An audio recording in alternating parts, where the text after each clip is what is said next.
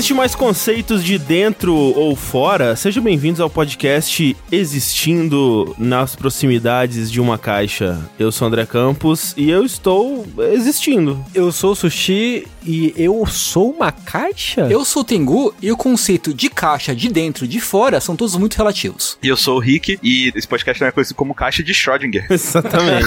Esse é o nome do nosso novo programa aqui, começando agora a partir do episódio número 1, um, né? Que é esse, né? A gente fez um reset É aqui. o reboot do Cinematic Universe. Isso, exatamente. Sejam bem-vindos a esse que é o nosso podcast aqui no Jogabilidade, onde a gente fala de tudo que não são joguinhos, né? É sempre bom lembrar que, assim como todo o conteúdo que a gente faz aqui, esse é mais um deles que é possibilitado graças a pessoas como você aí que está ouvindo, você aí que com valores a partir de um real por mês faz toda a diferença pra gente aqui, contribuindo lá no Patreon, no Padrim, no PicPay, dando seu sub na Twitch, né? Com seu Twitch Prime aí, Amazon Prime. Você tá tirando o dinheiro de um bilionário. Como você não vai fazer uma coisa dessa? Na é verdade. Pô, Eu acho que é a sua obrigação moral fazer isso e dar o seu Twitch Prime pra gente, especificamente, né? Pois Se é. possível. Distribuição de renda, né? Exato. Então, muito obrigado a todo mundo que faz isso tudo ser possível. Hoje, como vocês podem ter percebido pela voz doce, porém É rouca aveludada, né? aveludada, né? Aqueles tons macios já familiares aqui no jogabilidade. Aquele sabor de carvalho no fundo, né? Dá pra sentir. Exatamente. Estamos aqui com o Slash Ricardo. Seja bem-vindo de volta. Aí, palmas, palmas. Palmas. Ricardo, que a- além de ser um grande sommelier de aberturas de novelas, É é um verdade. cara também que segue um rigor científico admirável na hora de, de avaliá-las. Assim. Exato, eu De- fiquei Devo dizer que é impressionante. Acho que atualmente o vídeo não tá mais possível de ser É, assistido, e o, né? E o YouTube fez o favor de derrubar de novo. É, até onde eu vi o William ainda tava tentando fazer alguma gambiarra pra possibilitar, assim, burlar o, o que der ali, mas é, né, a Globo é muito litigiosa, gente. Você sabe qual é o jeito, né? Qual é o jeito? A gente cantar? Não, tem que subir no Xvideos? Subir no Xvideos. É o único Vamos jeito. fazer um canal de jogabilidade no Xvideos. Pra quem não sabe do que a gente tá falando, a gente fez um saideira recentemente que a gente avaliou a abertura de novela da Globo, fez um ranking, foi muito legal com o Rick Foi e com a ótimo. Mika. Muitas pessoas falando que foi o melhor stream de todos os tempos. Se você não viu, você perdeu porque o YouTube matou. É verdade. É por isso que ele matou, né? É. Assim são as melhores coisas da vida, né? Elas É. passam e vão embora, cara. Exato. Ficou na memória. Tipo esse podcast aqui, ó. Ele é apenas um fragmento do, do tempo que daqui a 6 milhões de anos. Nem precisa de tanto. O que será que vai estar acontecendo daqui a 6 milhões de anos? ah, eu espero que já tenha explodido tudo. Não. Explodido eu acho que não. Acho que o sol não explodiu ainda não, é, velho. porque, ó, tipo, o Sol vai morrer. Será que antes disso? Porque tem uma data em que o Sol vai apagar, né? É. Eu não sei se, tipo, se é só 6 milhões de anos, assim. 6 milhões parece pouco, parece É, pouco. Eu acho que 6 é pouco, 6 milhões parece pouco. Deve ser bilhão essa porra. Talvez. Mas ele apaga antes de explodir, então? Ele primeiro apaga e depois ele, ele se... Implode. Implode, né? Ah. Vamos lá, quando o sol vai explodir? É, aqui fala que 5 bilhões de anos. 5 bilhões. Ah, então tá bom. Bilhões. É, é porque é, tem aquele pensamento, né, comparando a existência humana com um calendário, né, de um ano. Sim. Se o Big Bang foi tipo 1 de janeiro, Isso, zero horas. Isso, e, e hoje seria tipo 31 de dezembro, 11 e 59, né? É. A gente existe tipo alguns segundos só ali. Mas pensamentos filosóficos à parte, vamos comentar aqui sobre o que a gente tem consumido, assistido, aproveitado aí, que não são jogos. Como é que tá esses novos dias de quarentena aí pra você, Rick? Cara, eu sei que a gente não tá aqui falar de jogos, mas eu queria mencionar que eu voltei a jogar jogos. Só, só mencionar por alto, assim, sabe? Não, você e o, e o Corra tão assim, caralho. Vocês né? estão jogando mais que eu, se duvidar. É. Eu voltei a jogar jogos, eu tô muito feliz com isso. Não é qualquer jogo, pelo menos assim, eu tô tentando ser um pouco mais criterioso, mas somando quarentena com eu saindo da Riot e, e ficando mais afastado de games no modo geral, bateu a saudadinha e eu tô começando a jogar mais jogos. Tá sendo muito bom, mesmo assim. Então, tô bem feliz com isso. Mas eu também tô fazendo outras coisas, né? Coisas da quarentena. Tô aprendendo a tocar baixo. Olha aí. Tô cozinhando, bem mais do que eu cozinhava antes. Tô tentando não surtar, isso é importante todo dia. É importante, é importante. Não sei se vocês têm a sensação de que. Talvez não, porque a rotina de vocês acho que tá bem, talvez bem parecida como era antes. Não sei se Hum. vocês eram mais caseiros também. Mas eu sinto que eu tô esperando pra viver, sabe? A sensação que, que dá, assim, sabe? Tipo, Uhum. não tô, tipo, ah, vivendo, não. É tipo uma, ah, cara, vamos aguentar aqui um tempo, prender a respiração aqui, depois a gente volta a viver. E eu não sei se o quanto isso é saudável, o quanto isso vai durar, não. Mas, enfim. É, eu acho que no começo eu acho que tava mais. A gente tava fazendo planos pra tipo, ah, ok, quando voltar ao normal a gente já tem planos pra tipo, ah, a gente vai fazer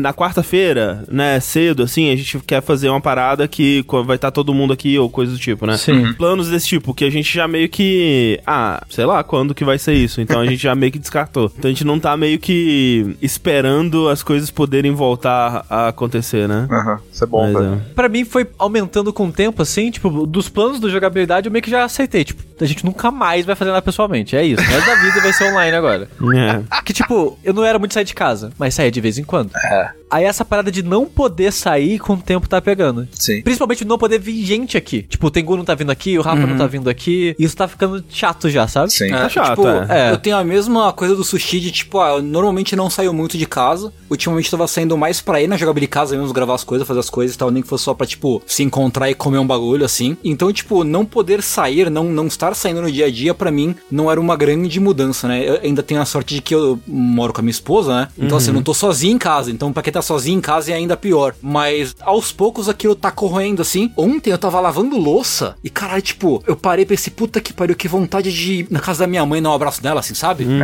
Caralho. Então, tipo, tá piorando. Pô, mas, por exemplo, lavar louça, caraca, velho, foi um game changer, assim, porque no início eu tava odiando. Ah, cara, que merda, né? Ficar lavando louça toda hora. Suja muita louça, cara. Quando eu passava uma parte do meu tempo no escritório, eu não sujava a louça em casa. Então, minha louça de casa era, tipo, jantar o final de semana e acabou. Eu lavava essa louça e tava sussa, sabe? Agora é todo dia louça pra, pra lavar. E eu tava odiando. Aí hoje, eu gosto de lavar louça.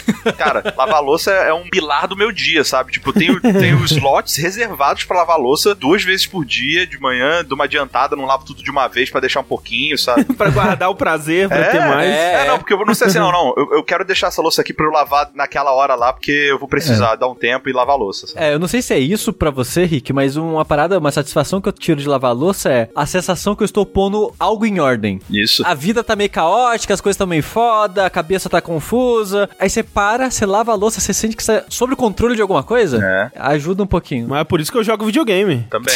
O lance da lavar louça é que ela é mais rápida, eu acho, né? E É. você aproveita, porque você tem que lavar mesmo. E eu gosto de usar pra ouvir podcast, que é uma parada meio mindless, assim. Essa coisa de você fazer pequenas tarefas, assim, é, faz bem pra cabeça, assim. Tipo, ah, eu, eu fiz uma coisinha, show. Ajuda a diminuir um pouquinho a ansiedade pra mim, assim. É. É, criar rotina, né? É. É. a coisa que mais faz falta na minha vida, assim. Eu não tenho nenhuma. É super saudável e eu não consigo, Mas simplesmente. você queria? Eu adoraria. Quando eu consigo me manter acordando, por exemplo, num horário de um ser humano decente, eu me sinto muito melhor, assim, de modo geral, assim, mas eu não consigo manter. É, Uma coisa que eu sinto muita falta é sair pra comer, velho. Sim, Uhum. sim. Sabe, total. poder ali, ah, vou ali, não é nem comer nada especial não, velho. Comer um PFzão normal, mas ali, sabe? Sair ali, vou ali na esquina, como. Ou então, ah, descobri um lugar novo pra comer, vou lá e como. Quero sair pra comer um doce, tomar um café, sabe? Vamos, sei lá, cinema, sabe? Tipo, decidir agora, 10 minutos, vamos lá, vamos. E aí, simplesmente ia, sabe? Inclusive, eu constantemente paro pra pensar no Cinemark. Você não viu que agora é tipo um drive-thru de pipoca? Então, eu vi, não, eles estão no iFood e tudo, né, vendendo pipoca, mas assim, eu sinto uma pena, assim, eu tenho um, uns sentimentos, assim, Sim. coitado do É, um cinema. negócio que, né, sofre muito com isso. Um monte de negócio que faz isso. É, vários, né? Uma coisa que eu vi uma vez lá rolando no Twitter, eu queria perguntar pra vocês, qual foi o último filme que vocês viram no cinema antes da quarentena? Sonic. É, Sonic. É, foi Sonic, é A verdade. gente foi todo mundo junto ver o Sonic. Foi o é último. verdade. Ah, cara, que da hora. Tipo, é um filme legal e uma memória boa, né? Sim. Parecia que a gente tava se preparando já, porque eu lembro que quando a gente tava no Sonic e alguém tossiu na sala, eu pensei, eita, é o Corona. Porque assim, Caralho. eu acho que não tinha tido caso ainda no Brasil, ou se tinha, era aquele primeiro cara que tava no carnaval e tal, tipo, que tinha vindo da Itália, sei lá. E o pessoal já tava meio assim, hum, será que vai ter alguma coisa? Será que vai ser? E eu lembro que quando a gente foi pro Sonic, eu, eu já tava com isso na cabeça, tipo, eita, alguém tossiu. Algumas pessoas olharam assim também meio desconfiadas, já tava começando a ter a parada, mas o pessoal não tava deixando de sair de casa, né? Mas eu lembro assim que o momento que a gente começou a falar, ok, agora isso é sério mesmo, mesmo, foi quando a gente tava com a parada planejado, né, pra receber o, o Leandro aqui pra jogar o, o Half-Life VR, né? Ele ia trazer o, o Vive, né? O HTC Vive. E aí a gente, não, é realmente, não dá pra fazer isso É. mais não. É, isso já era o que? A segunda semana, eu acho, de quarentena, algo assim. Já era meio de março, assim. Meu último filme foi Parasita. Parasita. E eu fui ver sozinho. Olha aí. Existe uma, uma coisa boa em ir ao cinema sozinho. Tem Não, um- eu adoro. um charme. É só porque é um filme muito pesado, eu saí dele transtornado, cara. Eu saí do filme mal pra caralho, velho. Eu queria um abraço, tinha ninguém pra abraçar. Fui pra casa, zoado, velho. Mas o filme é muito bom. É, o filme é muito bom, mas é pesadaço. É É. pesado, velho. Você fica mal. Mas dá umas facadas nos ricos também. É bom. Às vezes alivia, né? E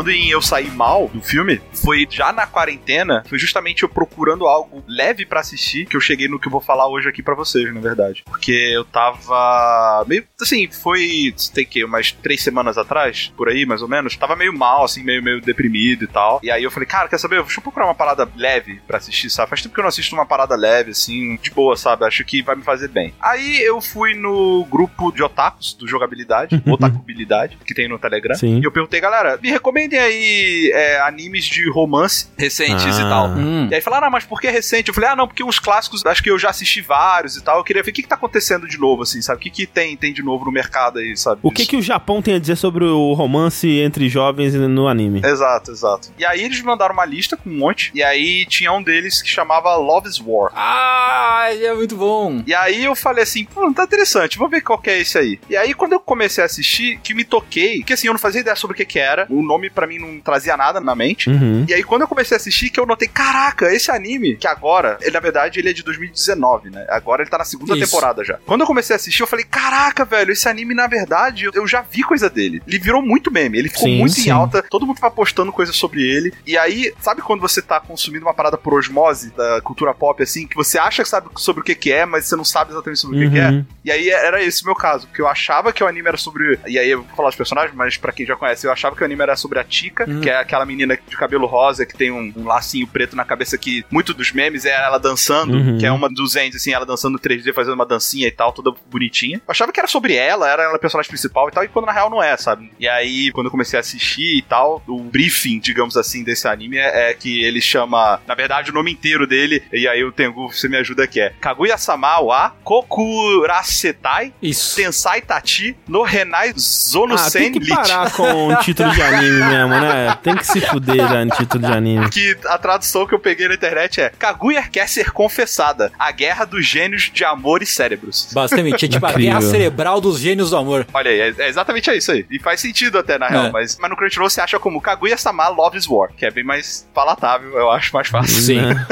Que na real é um mangá, cara, que começou em 2015. Ele tá saindo até hoje. Antes, é, ou durante, assim, né, nesse período, ele foi ficando cada vez mais popular. Hoje em dia ele tem até live action, tem um spin-off do mangá e já tem duas temporadas, né? Essa de 2019, que tá no Crunchyroll ela inteira, e uma que tá saindo agora, desse ano, que tá no episódio, sei lá, 5 ou 6, eu não sei agora, que eu tô pegando por meios alternativos, porque não tem no Crunchyroll. E no Funimation não tá disponível no Brasil. Não acredito que você tá burlando a quarentena pra viajar pro Japão toda semana, cara. Eu tô, cara, infelizmente, não tem jeito. Mas eu me apaixonei pelo anime, assim. Eu achei ele muito bom. E é engraçado porque, por exemplo, quando a gente fala, André, em anime de romance, quais são os problemas que você costuma pensar, por exemplo? É aquele hum, não caga nem sai da moita, né? Do anime japonês. Tipo, ah, eles, ai, eu quero, ai, ai, não consigo, ai meu Deus, mas eu gosto. Ó, um recente que eu vi que só faltava eu escalar as paredes com os meus dedos era aquele Orange, que é um de uma Ah. menina que ela recebe cartas do futuro pra ela fazer alguma coisa da vida, tomar tenência, tomar uma atitude sobre a pessoa que ela gosta, se declarar, fazer alguma coisa, fazer alguma coisa da vida, pelo amor de Deus. E ainda assim ela não faz. Exato. E eu concordo 100% com você. Eu acho que esse é um dos grandes problemas de anime de relacionamento, que é aquele. A gente comentava muito isso no Jack, que é conversem, caralho! Conversem, Sim. porra! Pelo amor de Deus, conversem! Que dá muita angústia, porque você vê que tá ali, tá quase lá, mas nada acontece, né? E esse anime, ele tem essas coisas também, sabe? Digamos assim, o, o problema que é a insegurança, que é você não, não ter certeza e tal, ele tá presente no anime. Só que ele faz de um jeito que pra mim funciona super bem. Que é assim, falando sobre o que que é o anime, né? Qual que é o contexto dele? Na verdade, ele conta a história dos dois personagens principais, né? Que é a Kaguya Shinomiya, que ela é uma menina de família rica. E rica, assim, rica pra caralho, assim. Tipo, ela é filha de um Hum. conglomerado do Japão que é dono de, sei lá, metade das empresas do Japão, sabe? Porque lá tem muito disso, que é uma empresa que faz uma porrada de coisa diferente. Ela é filha da Unilever. É, tipo um bagulho assim, sabe? E aí é, tem aquela super tradicional, que tem família principal e castas e Aham. super educação desde cedo, barará. Então ela, tipo, ela é menina prodígio nesse aspecto e desde pequena treinada a não mostrar os sentimentos, a ser super fria, a negociar, manipular os outros e tal. Então, por causa da família, né? Então tem essa pessoa que estuda na escola lá super tradicional. E o, o outro personagem principal, que é o Miyuki Shirogane, que ele é um garoto super inteligente, super esforçado, assim. Só que ele não vem de família nobre. Ele entrou nessa escola de rico, que é uma escola integral, que vai desde o jardim até a faculdade, se você quiser, para ficar lá dentro o tempo inteiro e tal. Ele entrou, tipo, no segundo ano, numa bolsa que ele conseguiu, na cagada, assim. Tipo, ele, ele estudou e tirou nota boa, mas, tipo, tinha um sorteio das pessoas que passaram e ele conseguiu entrar e tal. Mas ele é de família pobre, ele mora só com o pai e a irmã, a casa dele é pequenininha e tal. Então, tem, como a gente viu quando estava fazendo os reviews das novelas, essa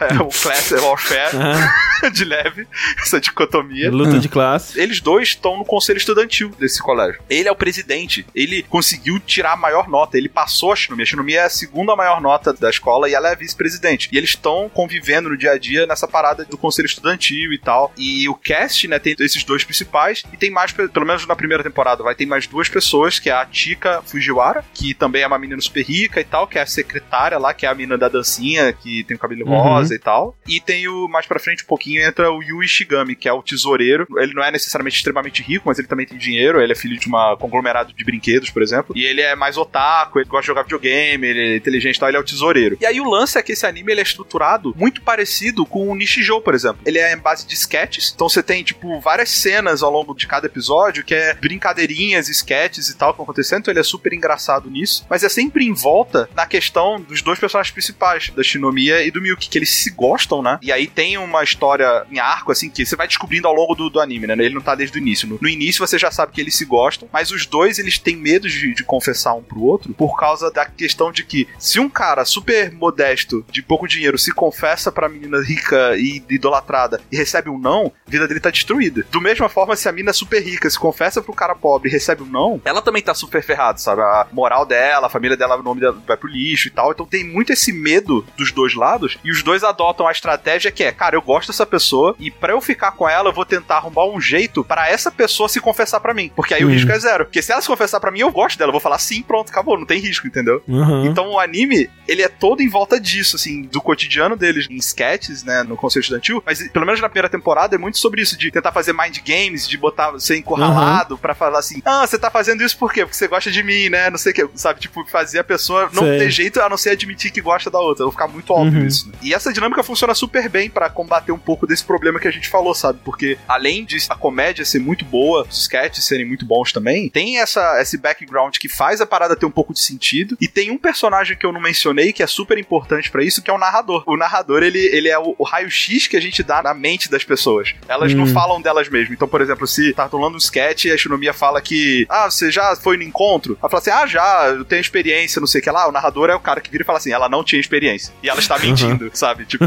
então você começa a conseguir conectar as incongruências do que é falado e do que é pensado muito nessa parada da insegurança, no contexto do medo de receber não, de não ter certeza, de de repente ter lido um sinal errado, sabe? Tipo, putz, será que as pessoas realmente gostam de mim? Ou ela falou isso como amigo e eu tô interpretando errado? E se eu achar que é amor mesmo e falar que é e não for, vai pegar muito mal pra mim, sabe? Uhum. Então, tipo, tem todo esse contexto que funciona super bem, assim. Eu gosto muito porque, tipo, a partir dessa sinopse, você poderia imaginar que essa história podia ser um drama muito desgraçado, uma novela mexicana muito séria e com choro e tal. Mas, cara, a forma com que isso é transformado em humor é bem interessante, é bem divertida. E eu gosto muito da Tika em especial, porque ela é o agente do caos ali no meio da Exato. história, né? É. Ela tá ali pra passar perna em todo mundo e ela meio que fica botando lenha na fogueira sempre, né? E é, e é bem engraçado. Exato, porque assim, como eu falei, né, a ideia é que eles dois são muito inteligentes, então eles ficam tentando bolar ciladas, né, Pra pegar o outro no pulo, só que muitas vezes os planos não dão certo, porque a Tika, que é uma mina, ela tem aquela personalidade super kawaii e alegre e, e oblivious, mas ao mesmo tempo não é oblivious, sabe? Então, tipo, tem muito disso, ela acaba atrapalhando os planos e tal. Mas o lance é que cria uma dinâmica entre os quatro personagens que funciona muito bem, sabe? É uma parada quase como um sitcom, sabe? De você ficar tipo, caraca, mesmo que a história não esteja avançando no lado do amor ou uma coisa assim, e às vezes tem sketches que não tem nada a ver com nada, sabe? Tem uma sketch inteira que é a Fujiwara, que é uma mina toda bonitinha, nananã, indo num lugar de lamen, e aí tem um cara lá no lamen que ele é, vê ela entrando e começa a julgar ela, fala assim, ah, esse lugar aqui, como que ela sabe? Ela deve ter entrado aqui sem querer, porque esse lugar aqui ele é mó bom, mas ele ninguém sabe dele, sabe? E aí ela pede um negócio, nossa, como é que ela sabe que esse é o melhor prato, sabe? E,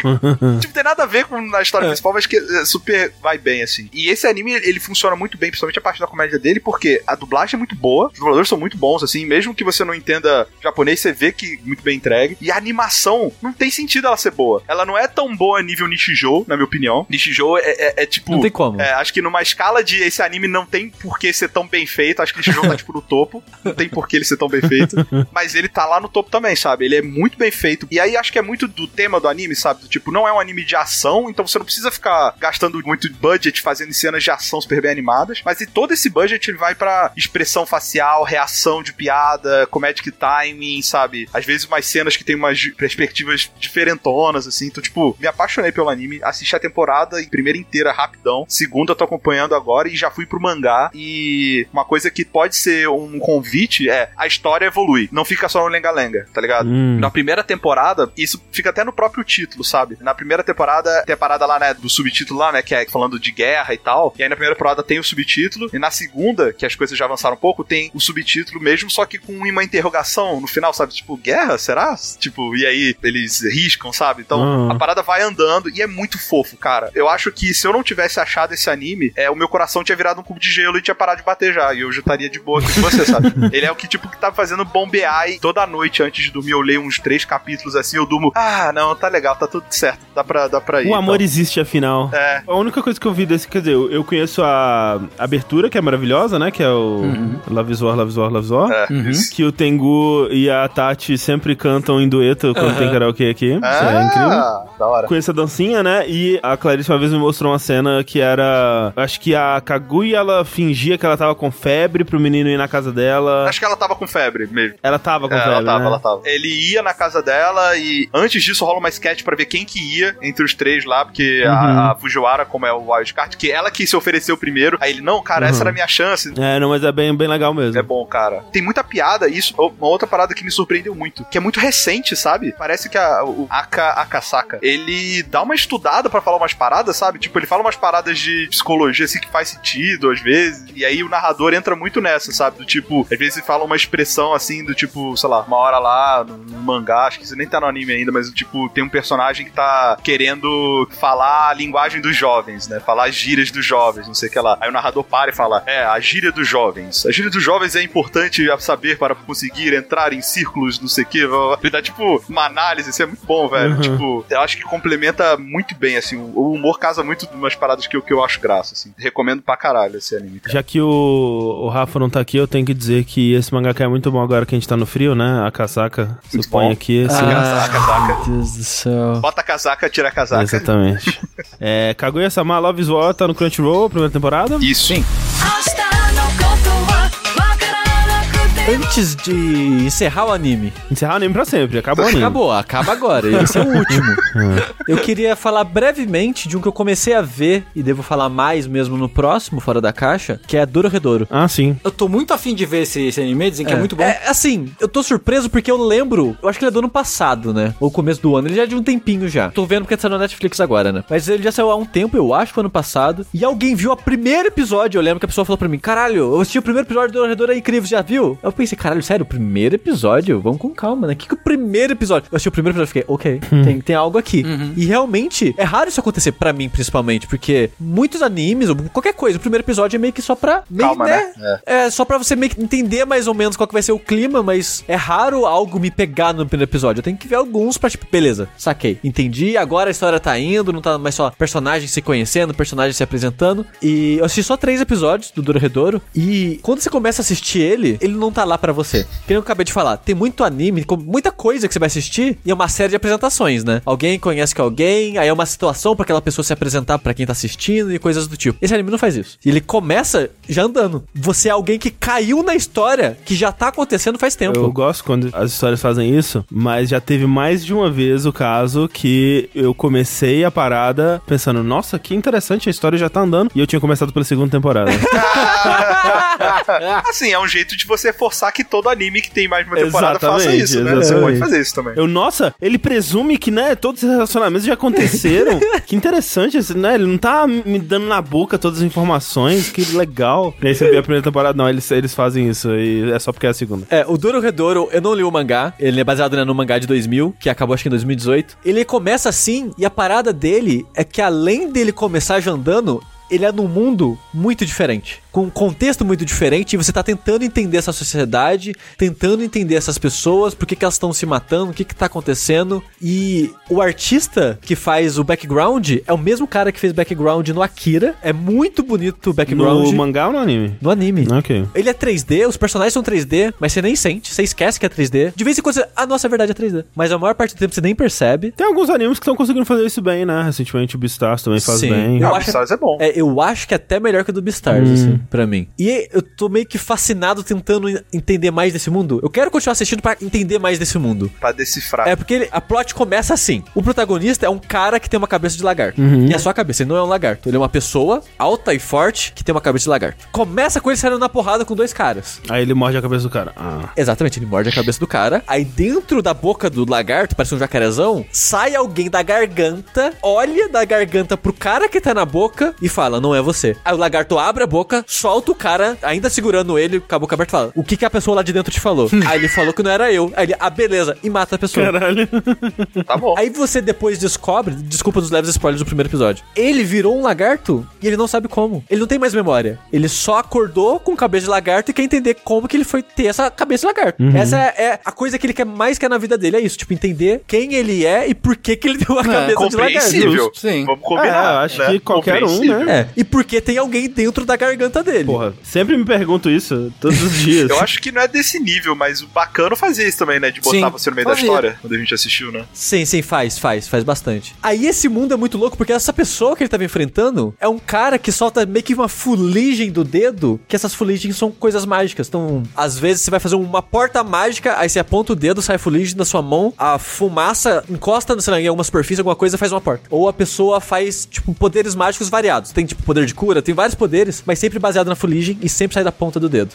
Sushi, esse anime, ele tem, tipo, continuações dele com um nome parecido, mas diferente, não tem? Aí eu já não sei. Isso eu não sei. Acabei de conhecer. Você tá pensando em Bakemonogatari, talvez? Talvez, acho que é. É que o Monogatari realmente é uma série gigantesca É longa, de é. várias coisas. Sim. Mas nesse começo você fica, pera, tinha alguém na garganta dele? Ele tem cabeça de lagarto, mas tudo que tá acontecendo você fica se perguntando, tipo, a magia é fumaça e sai da ponta do... Ah, quebrou a ponta do dedo, a pessoa não consegue fazer magia. Ok, a magia realmente tem a ver com a ponta do dedo especificamente. É tudo diferente? Eu nunca vi nada que faça exatamente assim, essa construção de universo, esse funcionamento. Aí depois você descobre que esse lugar onde os protagonistas moram, que é o lagarto e uma moça, né, que é a melhor amiga dele, eles moram num lugar que é chamado de buraco. Não é literal um buraco, acho que é só um buraco aqui, tipo uma favela, um lugar que pessoas não dotadas de poderes mágicos vivem, e os magos vivem num outro lugar lá, X, e eles vivem destruindo o mundo das pessoas que vivem no tal do buraco. Tipo, tem um episódio que chove e os caras, oh, não pode ficar na chuva, porque a chuva é consequência das magias dos caras, e a chuva daqui faz mal pra gente, então a gente não pode ficar na água da chuva. Olha o Kojima aí. É.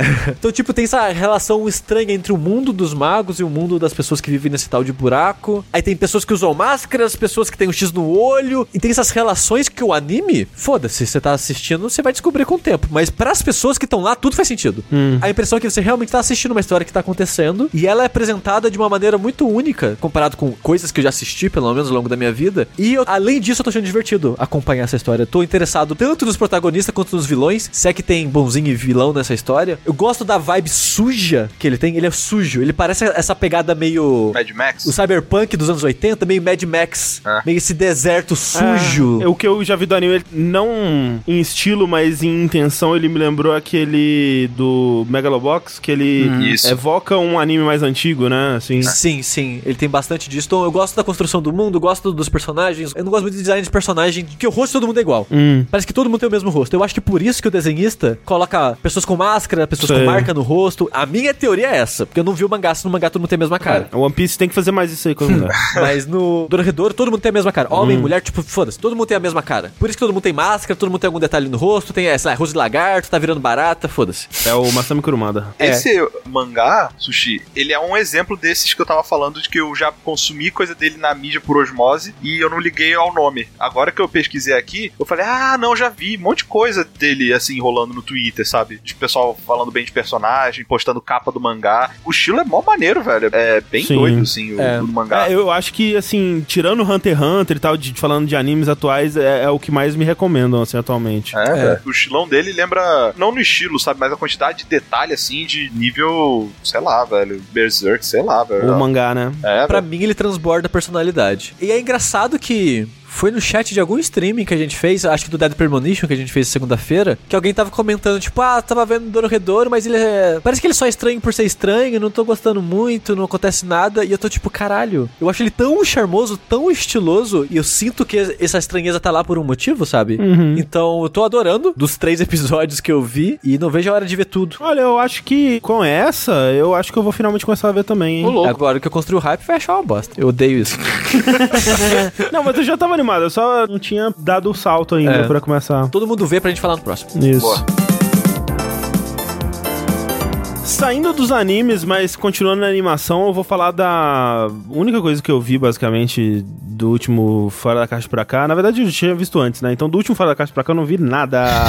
Eba. eu, eu gastei todo o meu tempo livre, basicamente, colocando jogos de Windows 95 dentro do meu Launchbox pra gente jogar num saideira futura aí. Conte-me mais sobre isso, André. Cara, demora, velho. Eu, eu sentava assim, meia-noite, quando eu piscava às seis da manhã, eu só coloquei três jogos aqui pra. Caralho. É difícil, velho, porque cada jogo é uma solução específica, né? Tipo, pra fazer os jogos do, do Sandy Júnior rodar, não foi fácil. Porra, eu fui, nossa senhora, fui mexendo naquele DXWND que é pra fazer jogo de DirectX antigo, vou rodar no DirectX novo. É muito difícil. E cada jogo tem uma solução diferente, e quanto mais obscuro é o jogo, menos você vai achar pessoas que conseguiram fazer ele rodar no, em sistemas modernos. O Tiririca tá rodando? Então, do Tiririca roda porque existe, tem várias categorias, né? Se o jogo ele foi feito até 1997, 1998, é de boa porque ele roda na máquina virtual de Windows 95. Show, roda bem, maravilha, você joga lá, ele vai achar que é um Windows 95, você consegue rodar de boa. Se ele é feito de 98 até 2000, mais ou menos, você joga ele numa máquina de Windows 98, ele funciona. Agora, se ele é feito daí pra frente, as máquinas virtuais não rodam muito bem o Windows XP e os mais recentes. Então é melhor você tentar rodar ele direto no Windows 10, só que aí você vai ter que arrumar uma gambiarra. Caralho. Aí fudeu. Porque se o jogo é muito antigo, na verdade ele é, é mais de boa de, de fazer rodar. Mas não é sobre isso que eu vou falar aqui. Eu vou falar aqui sobre um filme que foi muito afetado aí pela pandemia, né? Porque ele tava pra sair aí perto do Sonic, na verdade.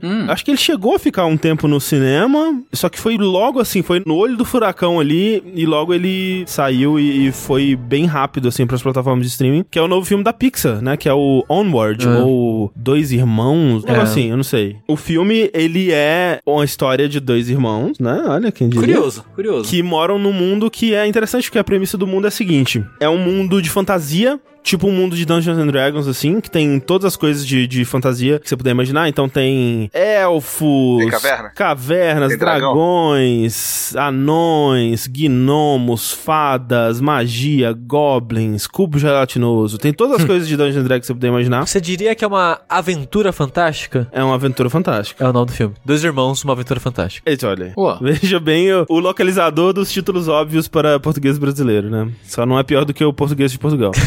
e aí, o que acontece? Esse mundo, ele existe a magia lá e tal, só que a magia é muito difícil de ser controlada, né? As pessoas têm que treinar muito pra conseguir fazer as magias. Então, você vê, tipo, no começo, assim, mostra uma cena do, do passado do mundo, as pessoas voltando pra vila, assim, aí um mago, ele vai e joga uma magia e ilumina a vila, né? Porque tá de noite e tal, assim. Aí alguém tenta fazer a mesma magia dá errado. Ah, meu Deus, não consegui fazer a magia. E ele vai contando que aí, eventualmente, chega alguém na vila que descobre a eletricidade. Aí todo mundo, nossa, é muito mais fácil, né? A eletricidade e tal. E ao longo dos séculos e do tempo, as pessoas, elas começam a depender mais da tecnologia e começam a esquecer a magia, né? E aí, o mundo desse Dungeons and Dragons, ele evolui pra ser quase exatamente o nosso mundo, só que com criaturas de Dungeons and Dragons. É um subúrbio norte-americano habitado por uns elfos. Eu não sei o que que eles são, na verdade. Eles são uns bichos de pele azul, assim, com orelhinha. Acho que é tipo um Dark Elf, talvez, alguma coisa assim. Draw. É, não sei, Ele realmente. tem problema de ficar no sol? Não. Mas é tipo, é tudo misturado, né? Então, por exemplo, tem essa família principal, que é esses, vou dizer que são elfos, né? De pele azul, assim, que são dois irmãos, uma mãe, e o pai deles é, morreu alguns anos atrás, quando eles eram ainda bem novos. E a mãe deles tá namorando um cara que é um policial, né? E esse cara é um centauro. Que, né, eles corriam, né? Só que agora ele entra no carro, que é um carro adaptado pra um centauro, assim. Caraca, como que é um carro adaptado pro Centauro? Ele meio que não tem o banco. Ele entra e fica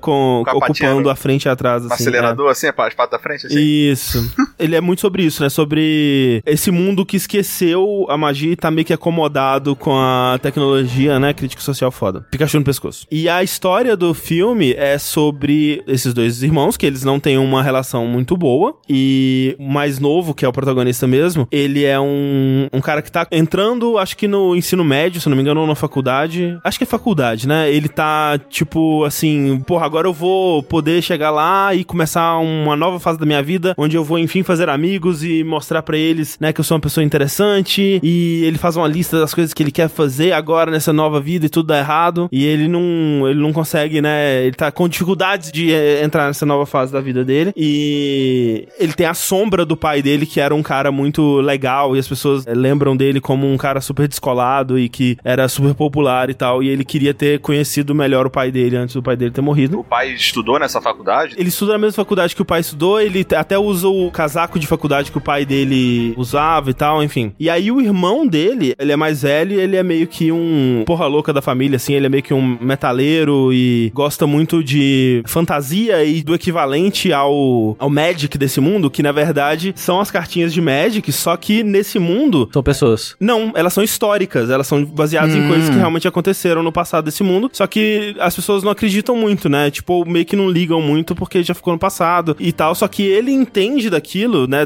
daquelas coisas, e ele sabe que aquilo tudo é verdade, que aquilo tudo é baseado em coisas do mundo que realmente aconteceram e tal. E aí, eles não se dão muito bem, e ele é, tipo, mal visto pela sociedade em volta, assim, né, por causa das atitudes que ele toma, até o, o namorado o centauro da mãe dele, né, tá sempre enchendo o saco dele pra ele entrar na linha e tal. E ele fala, você não é meu pai! Exatamente, é essa porra mesmo. E aí, chega o dia do aniversário do mais novo, a mãe vê que ele tá muito deprimido com isso tudo, e ela fala, ok, eu ia dar esse presente pra você quando vocês fizessem, acho que 18 anos, alguma coisa assim, mas eu vou adiantar agora. Ela dá um presente que foi um presente que o pai deles deixou, e que era realmente pra ter sido dado quando ele fizesse 18 anos, ou, ou alguma coisa assim, uma idade dessas aí. E o presente é um cajado de magia com um cristal mágico, que vai fazer o pai deles voltar por um dia pra viver um dia com eles ali. E eles precisam usar aquele cajado de magia, só que, tipo, eles não entendem muito bem dessa coisa toda da magia, então eles tentam usar o cajado, acaba dando errado, o cristal racha, e o pai deles é summonado só da cintura pra baixo. Então fica duas pernas andando ali com eles, e eles têm as próximas 24 horas pra conseguir um novo cristal, pra conseguir summonar o resto do pai deles, pra passar esse dia com o pai deles. Então eles saem, os dois, no furgão do mais velho, mais a metade debaixo do pai, saem numa aventura pelo mundo pra encontrar esse cristal. E aí o lance é que o irmão mais velho, ele tem esse conhecimento histórico, Sim, né? sim. Agora que é super valioso dos perigos do mundo e de como o mundo funciona, de lugares importantes desse mundo, de como passar pelos desafios e enigmas e tudo mais, porque ele foi treinado por isso pelo joguinho que ele jogava lá de cartas. né? Saquei. Em algum momento eles se perguntam se,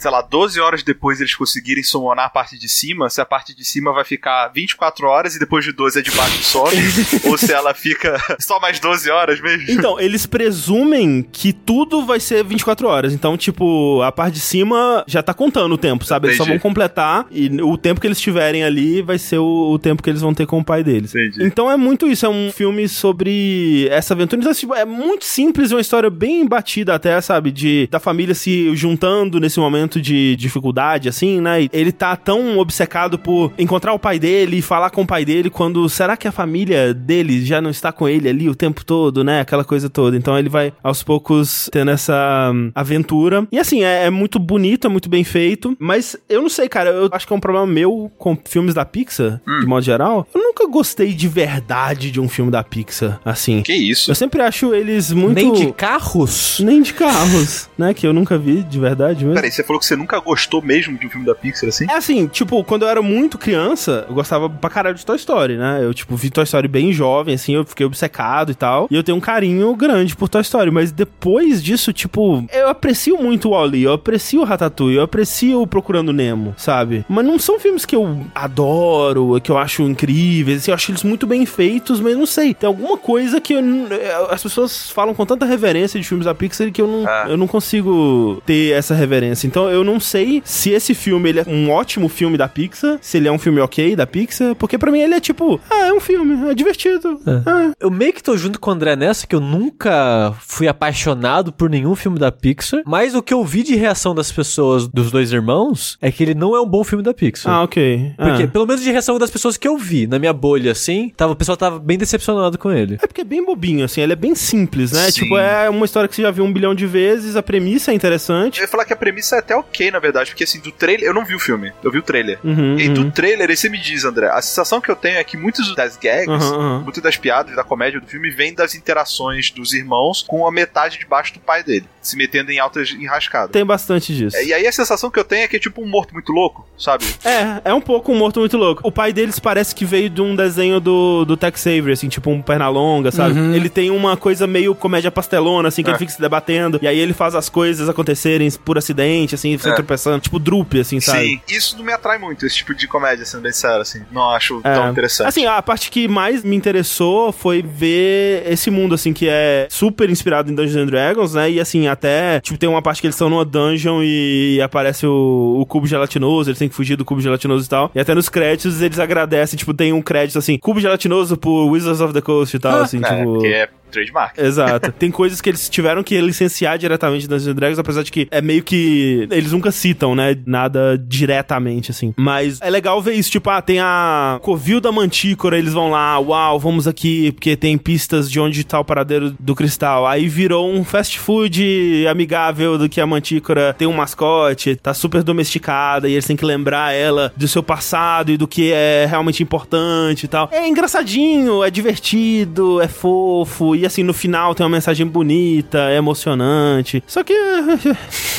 É o filme, né? Tem Beholder? Basicamente, tem dragão, tem beholder. É, se tem referência da ID não tem Beholder, ficaria. É, Essa aí é triste. Se bem que mesmo. hoje em dia eu não sei, cara. Durante muito tempo, Beholder foi tipo a marca registrada de Dragons, assim. eu Acho que era muito alto, mas não sei se hoje em dia ainda é. Se não é mais tipo um dragão padrão, sabe? Eu acho que ainda é um pouco rico, porque a capa do livro dos monstros da quinta edição é o Beholder. Vou dizer que assim, o beholder ele tem menos destaque no filme do que o dragão, por exemplo. Porque afinal de contas tá no nome, né, o É dragão. verdade. Pois é. Então é isso, é Dois Irmãos. Achei. É um filme. O meu review. É um filme, né? É um filme. É bem bonito. Eu tava olhando aqui a lista dos filmes da Pixar e tal, e a grande maioria deles é um filme. Ah. Tipo, nenhum deles me evoca grandes emoções. Tudo bem que eu não vi todos. Mas, tipo, ah, Toy Story é bonitinho. É um filme. Ah. Vida de Inseto é, é um filme. Monstros S.A. é um filme, né? Monstros S.A. acho que é o meu favorito da Pixar. É, o Monstros S.A. é um dos que eu mais gosto, assim. O Monstros S.A. os Incríveis são, acho que, os dois É, que eu mais os gosto. incríveis, os incríveis é legal. Zootopia não é, não é coisa, Não, né? é Disney. Disney. Disney. É, Zootopia é legal. A Zootopia pra mim tá melhor do que a maioria dos filmes da Pixar aí, hein? É furry, né, velho? Frozen, até Frozen. Eu não assisti Ratatouille. Que também é furry. Caralho. O Ratatouille é um que eu queria rever. Eu vejo as pessoas analisando ele com tanta paixão hoje em dia. E realmente foi um filme que quando eu vi na época, eu... ah, É, o total caguei foda pra ele na época, mas. Não, Ratatouille é legal também. Tipo, Ratatouille eu não vi e o Wally eu não assisti também. O Ali eu gosto da, sei lá, primeira metade, aí depois... foda-se. É exatamente isso. A segunda metade dá uma caída boa. É igual aquele Altas Aventuras. Os primeiros três minutos é muito bom. Depois Ah, que o filme nunca começa vi. de verdade. É. Mas eu acho que é- os meus favoritos da Pixar é isso: é Monstro S.A., Ratatouille e Os Incríveis. São esses três, eu acho, os meus favoritos. Você viu Os Incríveis 2? Vê. Ele tem uma história mais interessante do que o 1, assim, que acho que o 1 é muito. É uma história mais simples, né? Ele é mais batido, assim. Só que eu acho que, como a história é mais complexa, tem mais camadas, é uma parada mais assim, perde um pouco do charme, da, acho que, do Wonder, sabe? Ele vira uma, uma história mais Sim. cheia de si mesmo, assim, eu sinto, sabe? Aham. O 1 acho que é mais charmoso. O meu problema com Os Incríveis 2 é que eles decidiram contar o filme meio que acontecendo imediatamente depois do primeiro, que eu acho que seria mais interessante se eles aproveitassem um salto temporal aí pra contar uma história um pouco mais diferente, que eu sinto que ele repete muitos dos mesmos problemas e elementos que tinha no primeiro e meio que reusa, né, essas coisas que no primeiro parecia que elas já tinham sido resolvidas e agora elas voltam como problemas de novo, assim. Me deu um, um probleminha, mas enfim. Onward, é, dois irmãos, uma aventura chocante, como é que é?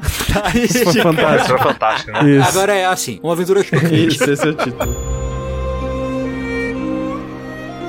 Falar em histórias, então, que são good vibes, né? A gente tá, assim, num momento que realmente a gente quer tirar tudo de política que tem, né? Da mídia. Videogame não pode ter política, né? Melhor não ter. Um, Pô, música, não, não, sem política. Cinema, sem política. Tira a política do meu entretenimento. Sai pra lá, política. Tira a política da minha política Tira a também. política da minha política, né? Isso. Cuidado com o que você É, pede. pois é. Pode crer. Pois é. Tirei a política da política e olha só o que aconteceu. Brasil 2020.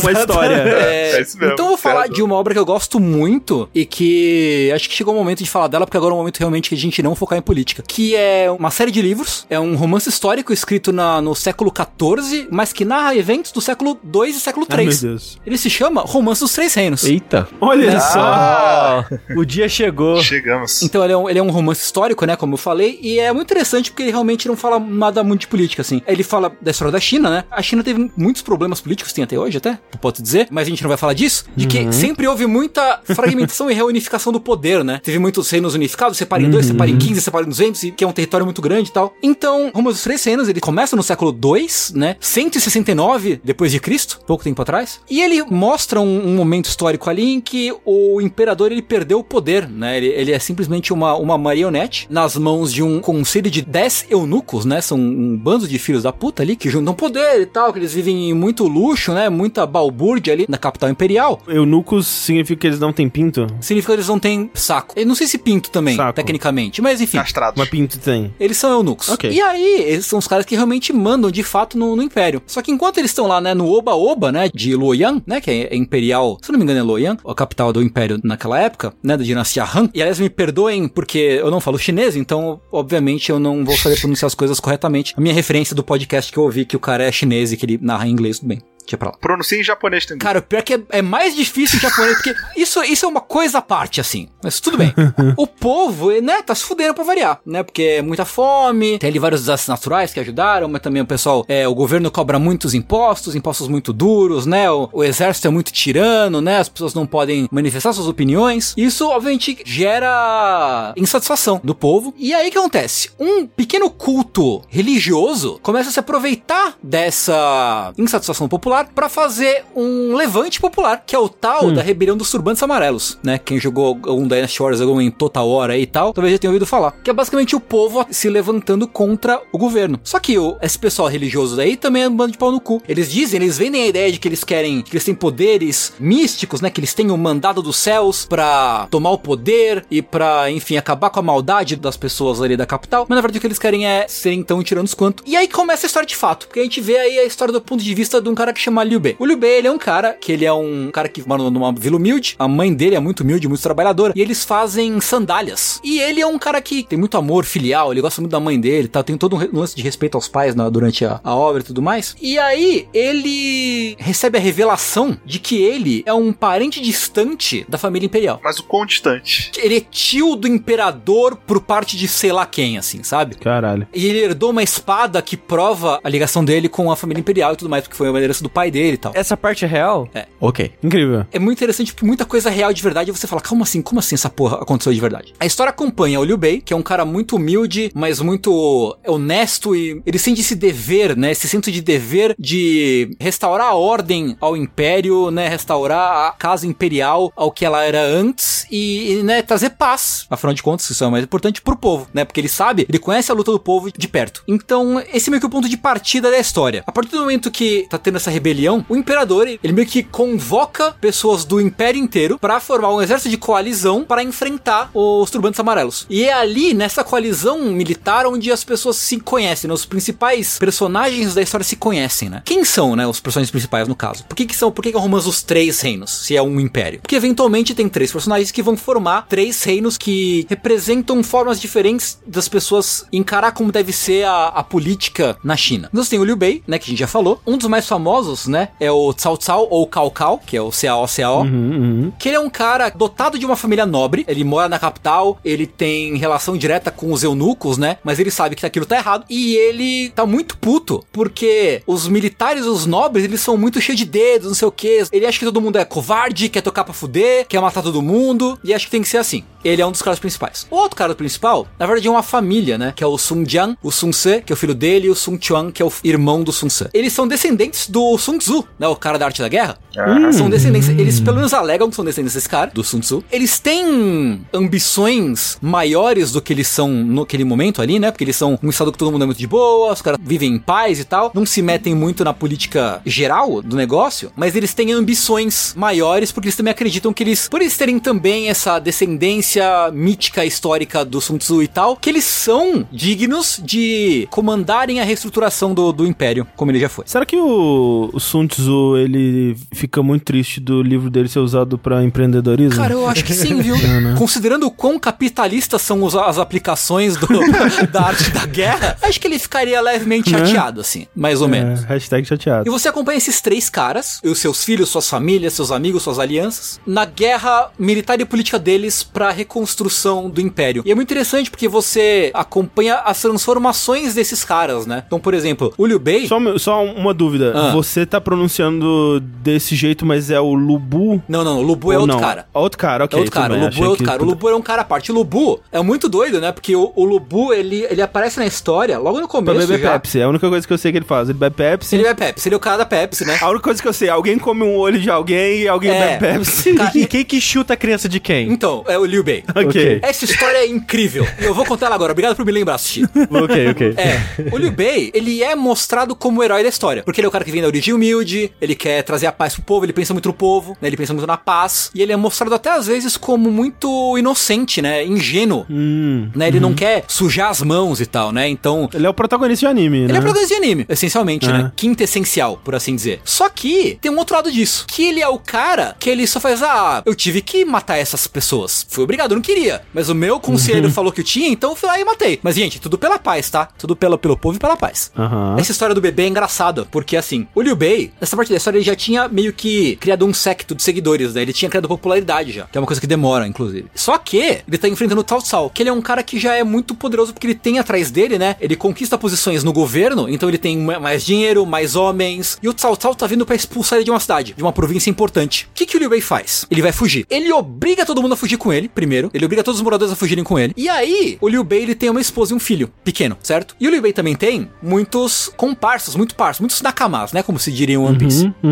uhum, sim. Um desses caras é o Jiao Yun. O Jiao Yun, ele é considerado, tipo, um dos maiores guerreiros da China, ele é muito foda. Ele é mais protagonista de anime do que o Liu Bei, porque ele, o Jiao Yun, ele luta, né? Ah, ok. Ele tem poderzinho, ele luta, não sei o que e tal, ele é muito foda. Ninguém ganha dele. O Liu Bei não luta, Tengo? O Liu Bei, ele não luta. Ele é mais política... Nem nos jogos? Todo mundo luta nos jogos, Ah, né? nos Mas- jogos eu luto. Ok. Só tá. pra, só pra saber, esses três que você falou lá, que são os principais, algum deles luta? Ou eles todos são mais, tipo, representantes, generais? e tal? Então, a família Sun, todos eles lutam, eles são mais guerreiros, assim, eles são Ah. meio que um clã guerreiro, Tá basicamente, né? Tipo, imagina que assim, os Sun, né, que é o reino de Wu, eles são meio que o reino guerreiro, o reino de Wu, que é o do Cao Cao, eles são meio que o reino dos burocratas, mais ou menos, né? Os nobres burocratas, e Shu, que é o reino do Liu Bei, é meio que o reino do povo Entendi. por assim dizer. O Liu Bei e o Jiao Yun, eles são muito amigos, muito, muito amigos mesmo. Eles são, assim, carne e unha, alma gêmea, bate coração, né? Como diria o Fábio Júnior. Metade da laranja. Na metade da laranja. Dois amantes, dois irmãos. E aí eles estão fugindo e tal. E a esposa do Liu Bei e o filho dele se separam da caravana principal, onde tá o Liu Bei.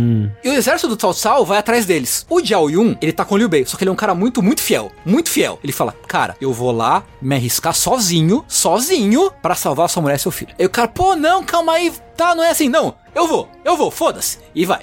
Ele vai, mata todo mundo sozinho, foda-se, salva a esposa e salva o filho dele. E traz, traz eles de volta, certo? Ah. Aí ele vai assim, Liu Bei, meu mestre, trouxe de volta sua esposa e seu filho. Ele entrega o bebê pro, pro Liu Bei.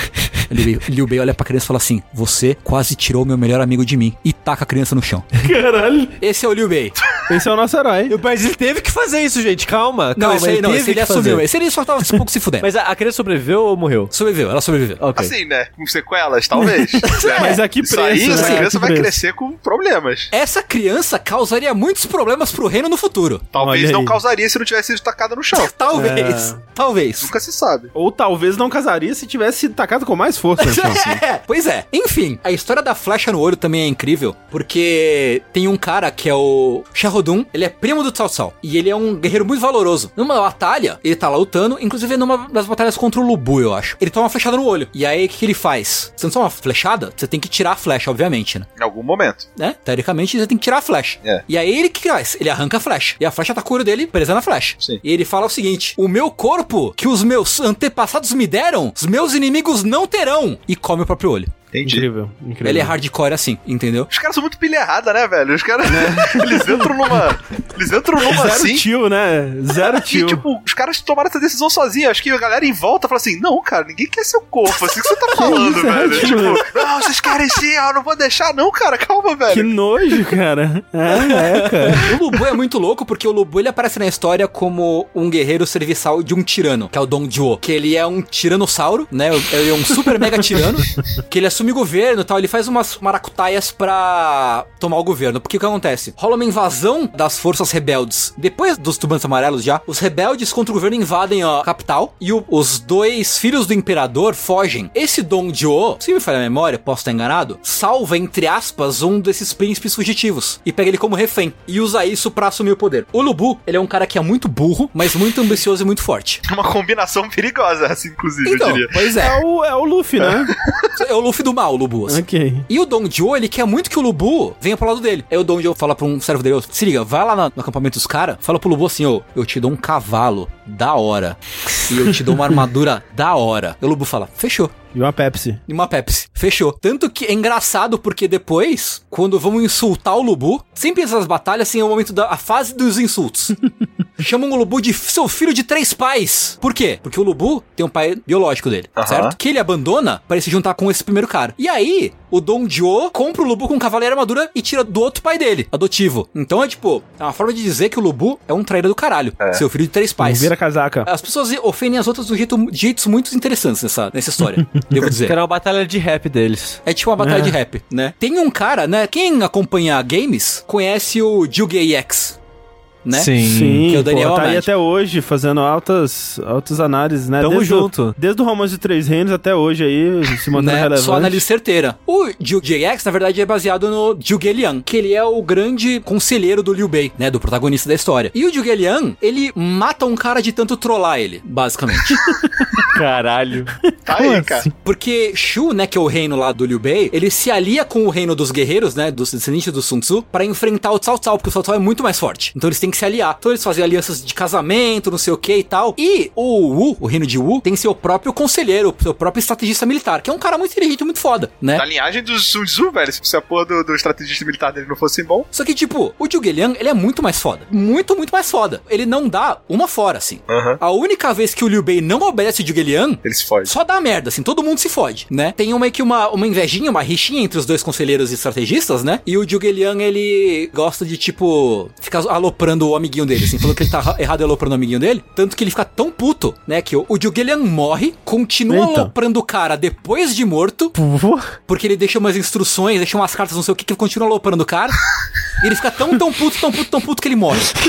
Como assim? Ele tem um, um infarto? Ele tá doente, ele tem meio que um piripaque de ficar puto e morre. assim. Caralho. Morto. Então, assim, O cara fez isso morto. É, então assim, cara, eu costumo dizer que o Romance dos Três Reinos ele é meio que Game of Thrones que aconteceu de verdade, assim. Porque, assim, tem muitas dessas reviravoltas políticas, tem muitas histórias absurdas como essas que eu contei aqui. Tem muitas batalhas emocionantes, né? Tem uma batalha famosa, que é a Batalha da Colina Vermelha, que é Red Cliff, né? Que ficou famosa, tem filme sobre isso, não sei o que e tal. Que é a batalha em que eles vão sobrepujar a marinha do Cao Cao nesse lugar. Tem uma história famosa, né? De que o Zhuge Liang, ele coloca vários bonecos de feno num barco e lança no mar, né? Pro exército do Cao Cao atirar as flechas, a flecha bater e prender no feno e o barco voltar, porque eles não têm flecha, então eles roubam as flechas do inimigo. Caralho. É tipo, e é muito animal, assim, né? E eles ganham a batalha no fundo, eles fazem um estratagema assim. A marinha do inimigo é muito mais forte. Tem muito mais barcos, os barcos são muito mais poderosos, né? Eles são muito mais ricos. Qual é o plano? Eles, na maciota, plantam um rumor de que, se não me engano, que vai ventar muito e que os barcos vão balançar, por isso, e tem gente ficando doente nos homens dos barcos, né? Então, é melhor segurar os barcos pra eles não balançarem demais, senão as pessoas vão ficar doentes. Então, isso convence os caras a, a prenderem, né? A acorrentarem os barcos uns aos outros, prenderem os barcos uns aos outros. Não sei bem se acorrentar, mas eles prendem os barcos uns aos outros. E aí, o que eles fazem? O Zhuge Liang supostamente invoca um vento de uma direção específica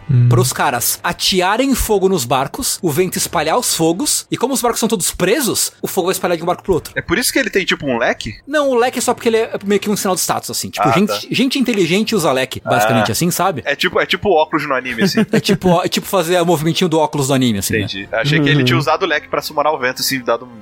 Não, tipo, é todo um ritual de sacrifícios e não sei o que, de reza, não sei o que, que é interessante porque no romance, né, eles nunca falam exatamente se é magia ou se é só teatro. Eita. Eita. Então é interessante você ficar nessa dúvida, assim, o que que é fantasia e o que não é. Ô, Tengu, esse romance, né? Muitas dessas coisas aconteceram realmente, né? São baseadas em his- histórias reais e etc, Uhum. né? Em romance histórico, afinal de contas. Mas o romance em si, ele, ele é de quando? Quando que foi escrito isso? Ele é do século XIV. Ele é um romance baseado num registro histórico do que aconteceu no século 2, 3. Entendi. E é tipo, são três livros, né? Que você falou. Então, depende. A versão que eu tô lendo, que é a versão em japonês, são acho que tipo oito volumes, eu acho. Mas varia muito de publicação pra publicação. Ah. Tem que é- são dois. Eu não sei se tem alguma que é volume único, mas varia de tradução pra tradução, varia de volume pra volume, de edição Depende pra da edição. língua também, provavelmente. Da língua também, né? Mas não tem em português, né? Infelizmente não. Não Louco tem. isso. Olha a oportunidade. aí. Ah, É. Não tem. Tem algumas traduções em inglês. Inclusive, eu até eu acompanhei primariamente essa história pelo Dynasty Wars. Sim. Basicamente. Que é meio que uma recontagem muito, muito mais fantasiosa, né, do que aconteceu no Romance dos 300.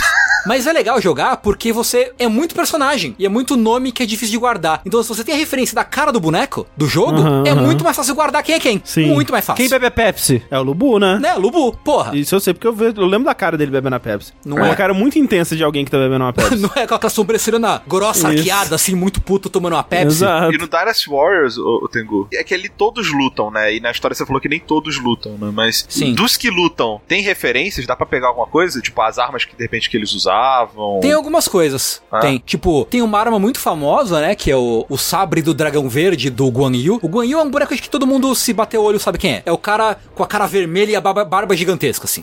É um cara muito grande com a cara vermelha e a barba super longa. Normalmente luta com uma alabarda ou com um sabre. E a arma dele, esse, esse sabre, que é o sabre do dragão verde, dragão azul, dependendo da, da tradução que você pega, ele é, é uma arma muito famosa. Então depende de, de personagem pra personagem. Qual que é o nome do cara fodão lá, que era amigo do Jiao Yun. Jiao Yun? Ele é fodão no Dynasty Ele é Warriors? foda e ele usa com uma lança. Historicamente, ele, ele é famoso por ser um guerreiro muito bom com lança. Tem, por exemplo, você me lembra agora, tem o Huan Jong, que é um velhaco, um velhão, só que ele é um arqueiro muito foda. E no jogo Dynasty Warriors, ele é um arqueiro muito foda também. Ah, massa. Então, várias dessas, dessas coisas eles reproduzem nos jogos. Eu confesso que quando você tava contando a história do Xiao Yun, eu não, não sabia esse lance do bebê. Eu achei que o plot twist dessa história é que ele tava pegando a mulher, a mulher do, Não. do Léo velho. Que ele ia chegar e falar assim: Desculpa, desculpa, amigo, não sabia que, você, que ela era casada, sabe?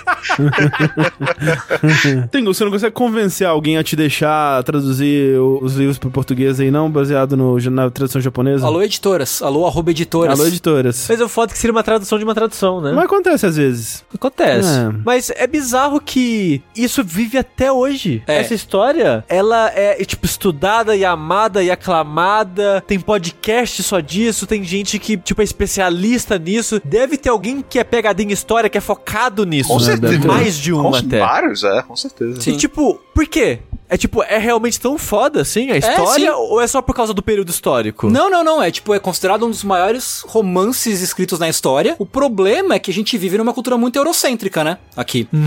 Então tem muito disso, né? Tipo, na Ásia, de modo geral, assim, é uma história que todo mundo conhece, assim. Tipo, na China é a história que, tipo, é meio que turma da Mônica pra, pras crianças chinesas, assim, sabe?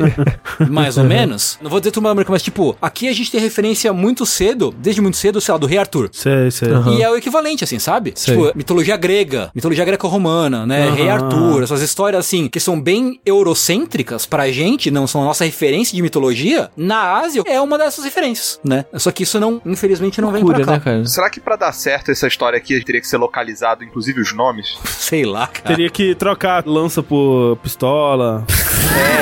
Isso. Pô, aí você vai jogar o Dynasty Warriors, porra. O cara, na hora que ele vai jogar o bebê no chão, ele fala: Você me tirou do meu amigo, mas eu te amo, bebê. Ele abraça o bebê. Exato.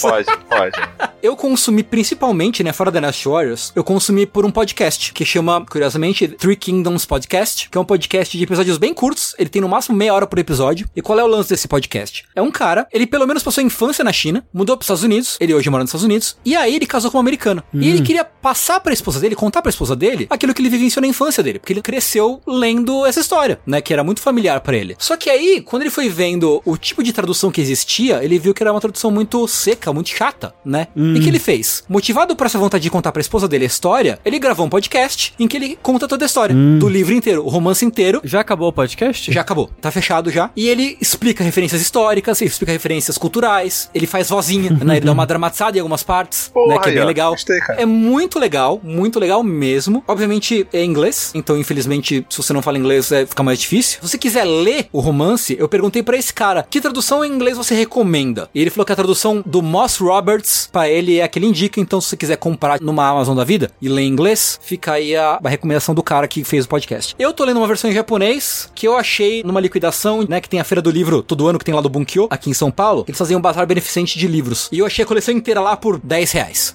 E tipo, e é difícil, uma leitura meio difícil assim. Mas tudo bem. Cara, eu gosto muito, né, como deve ter ficado claro já, mas eu recomendo muito porque é uma história de fantasia medieval que existiu de verdade. E é muito louco você pensar que essas coisas existiram de verdade, sabe?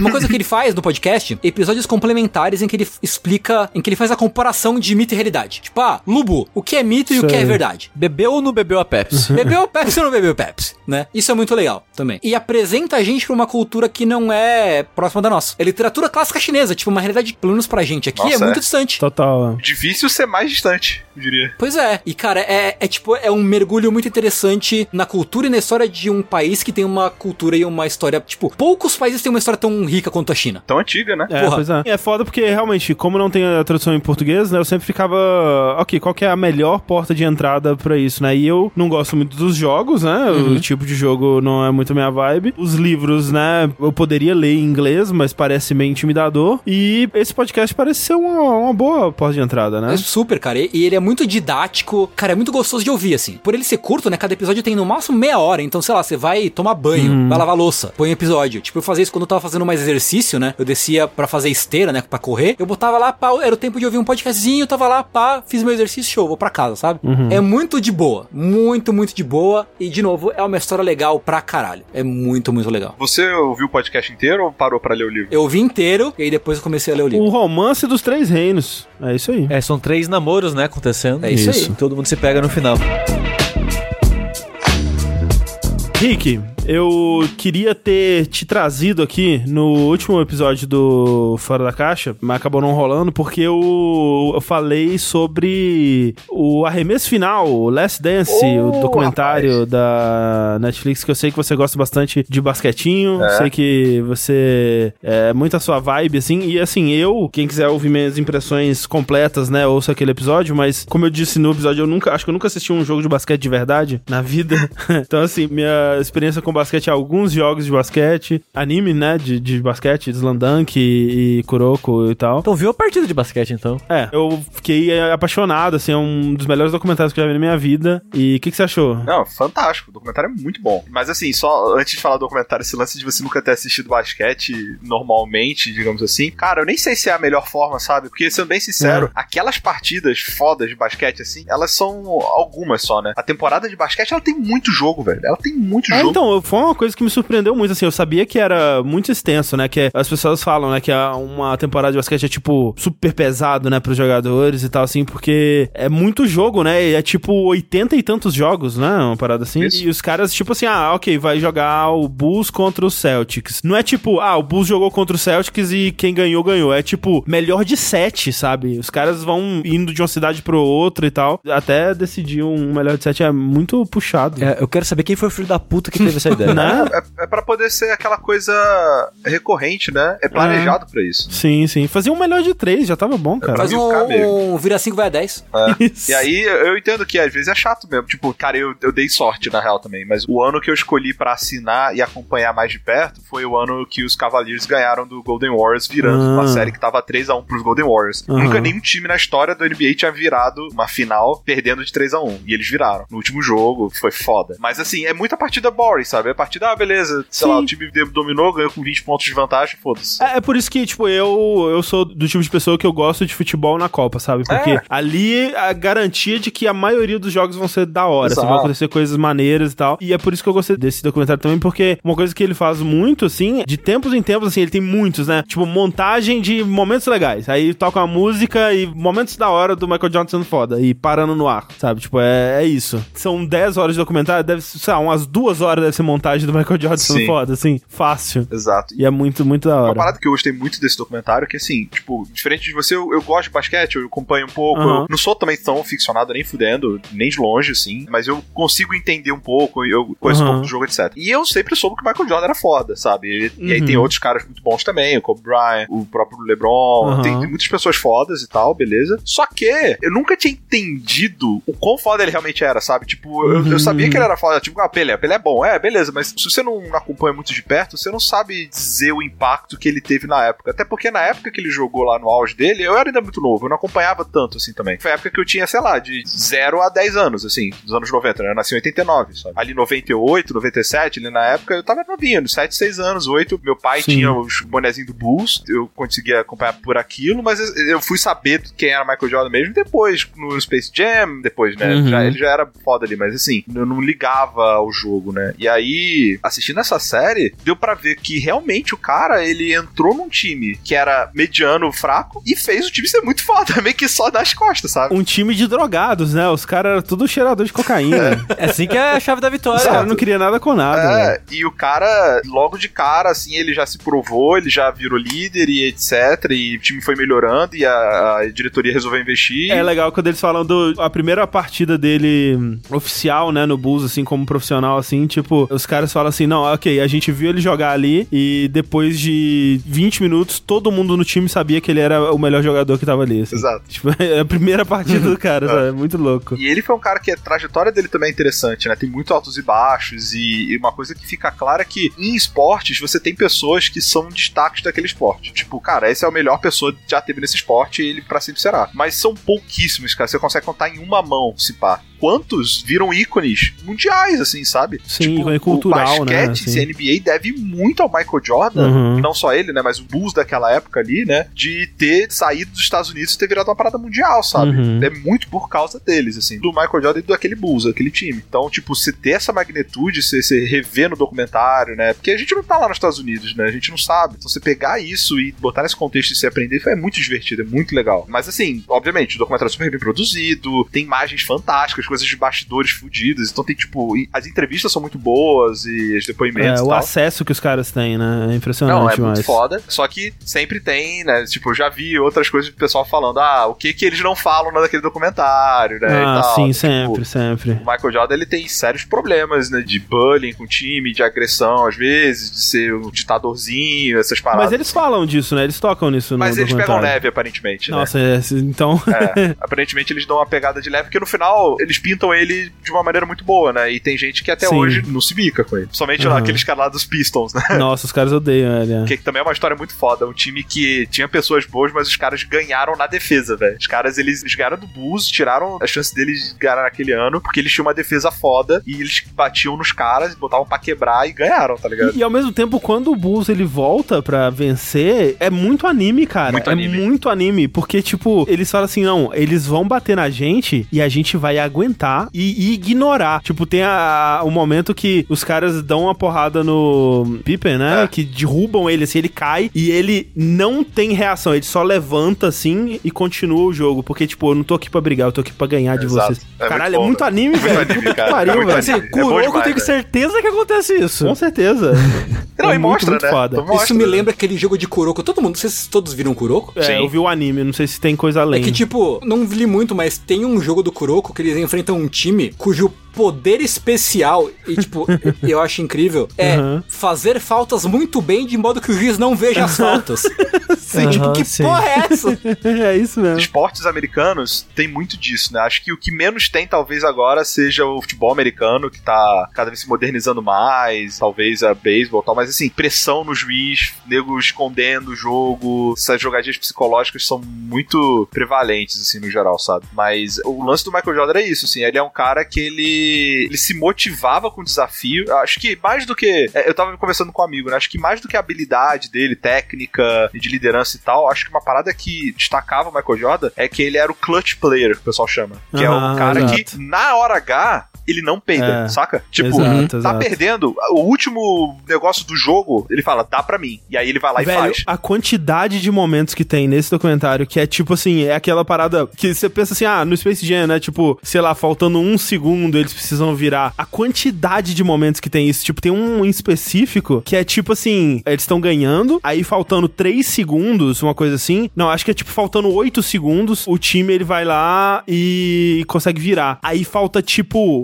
1 e 30, 2 segundos. né? é, é um negócio muito absurdo, assim, e eles conseguem virar de volta, cara. É. Como assim, cara? Deve ser muito emocionante ver isso ao vivo. Exato. E aí esse que era o lance do Michael Jordan, que ele chamava a responsabilidade e entregava, né? Lógico, tem vezes que ele não É. conseguia, obviamente, né? Sim, sim. Numa pool de, sei lá, mil jogos, não tem como, mas é, É, sim, ele sim. constantemente entregava, constantemente era esse jogador decisivo. Uhum. E lógico, os títulos, né? O cara ele, fez um tricampeonato que pouquíssimos tinham feito, pá, se aposentou. No ano que ele voltou, ele não conseguiu, mas depois fez tricampeonato de novo, Sim. tá ligado? Tipo, o cara realmente era, era um absurdo. Se ele não tivesse parado ali, imagino que poderia ter sido, né? Porque, tipo, quando ele parou, ele tava muito saco cheio também, né? É. Da cobrança, teve a merda com o pai dele e tal. Foi um- uma merda, assim, junto. E aí ele foi pro beisebol.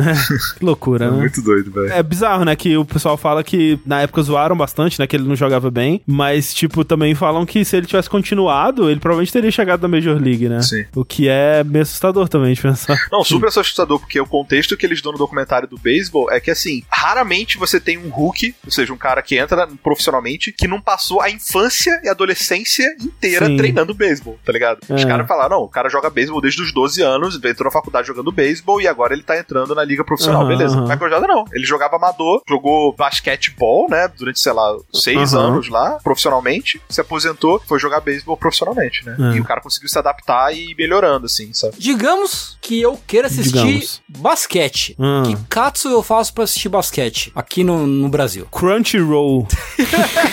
Se você não tiver TV a cabo pra ver uma SPN da vida, umas coisas em jogos aleatórios, o que eu fiz foi assinar o NBA Live lá. Hum. Você consegue assinar, acho que você precisa ter cartão internacional, você tem que pagar em dólar, então vai estar uma fortuna. Mas você consegue comprar jogos individuais e você consegue comprar a temporada. Que aí você Hum. vê qual jogo você quiser, você tem VOD, você pode ver depois, etc e tal. Mas, se você quiser acompanhar meio que como o André fala, você- no YouTube o pessoal faz compilado, sabe? Tipo, Hum. sei lá, teve uma partida importante, nego bota lá os melhores momentos, as cestas, o resumo e tal, e, velho, já é divertido, sabe? Pode crer. Uhum. Mas é isso, é só pra pegar as impressões do Rick aí do arremesso final. Recomendo demais, velho, muito bom o documentário.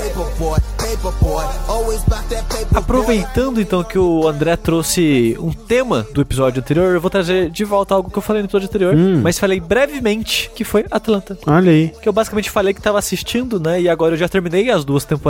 E que série. É boa. Muito boa e ela só cresce porque ela teve duas temporadas, tá num hiato de alguns anos aí. Em teoria era pra ter a terceira esse ano, não Vai tá com saber. cara que vai ter, não. Uhum. Mas em teoria vai ter uma terceira temporada eventualmente. Mas qual que é a, a pegada da série, né? Pra quem não ouviu falando semana passada. Atlanta é uma série que fala. Desculpa, já faz uns 15 dias que eu vi, então eu esqueci o nome de todo mundo já. que é uma série onde o Donald Glover, né, ele é o criador, ele escreve alguns roteiros, dirige alguns episódios. E ele é o protagonista, onde ele é uma simples pessoa. Ali em Atlanta, sem dinheiro, fudido, tem uma filha, não é casado, tem uma relação amigável com a mãe da filha, mas eles não, não são casados nem nada. E ele tá fudido sem dinheiro, não consegue pagar aluguel. E um primo dele tá começando a estourar no mundo do rap. Aí ele, ha, tive a ideia de gênio. Ele chega no primo dele que ele nem fala mais direito e, ou, oh, deixa eu ser seu agente, deixa eu gerenciar aí a, a sua carreira. Uhum, uhum. E o primo dele fala: Foda-se, vai tomar no seu cu, não quero essa porra, não. A gente nem se fala direito o que, que você tá fazendo aqui, só quer meu dinheiro. E ele, sem autorização do primo dele, seu primeiro episódio, vai na rádio, paga com dinheiro, com pouco dinheiro que ele tinha guardado, pra tocar a música do primo dele. Mas aí tem aquela parada de que Atlanta, ela é uma série de atores e produção majoritariamente negra. Uhum. Que a ideia é falar sobre o cotidiano negro, principalmente em Atlanta. Eu acho que talvez o contexto funcione pros Estados Unidos todo, mas se passa na cidade de Atlanta, ele era de Atlanta, o Donald Glover. Então eu acho que o foco maior é na comunidade que ele conhece melhor ali. Uhum. Apesar que imagino que reflete né, o contexto do país todo. Ele já conhecia um cara que trabalhava na rádio. Aí ele, né, chegou no cara da rádio rádio e, ou, como é que eu faço pra tocar música e tal? Nesse papo que ele tem com o cara, o cara é muito aquele racista velado, assim. Hum. Ele fala coisas racistas sem ter ideia do que ele tá sendo racista, de maneira meio babaca. Sim. E o dono de Globo só aceita, porque é isso, é a vida, né? E ele tenta, como é que eu faço então pra tocar rádio? Ah, você paga 500 dólares pra mim, que eu levo pro cara. Aí ele paga pra você? É, beleza. O cara vira as costas, entra na rádio. Isso foi na- no estacionamento, né? E tá passando um lixeiro, que trabalha dentro da rádio, pegando lixo e levando pra fora. Leo, me ajuda a entrar lá. O cara ajuda ele a entrar, ele leva o dinheiro, passa por debaixo da porta do chefe o dinheiro com o CD com a música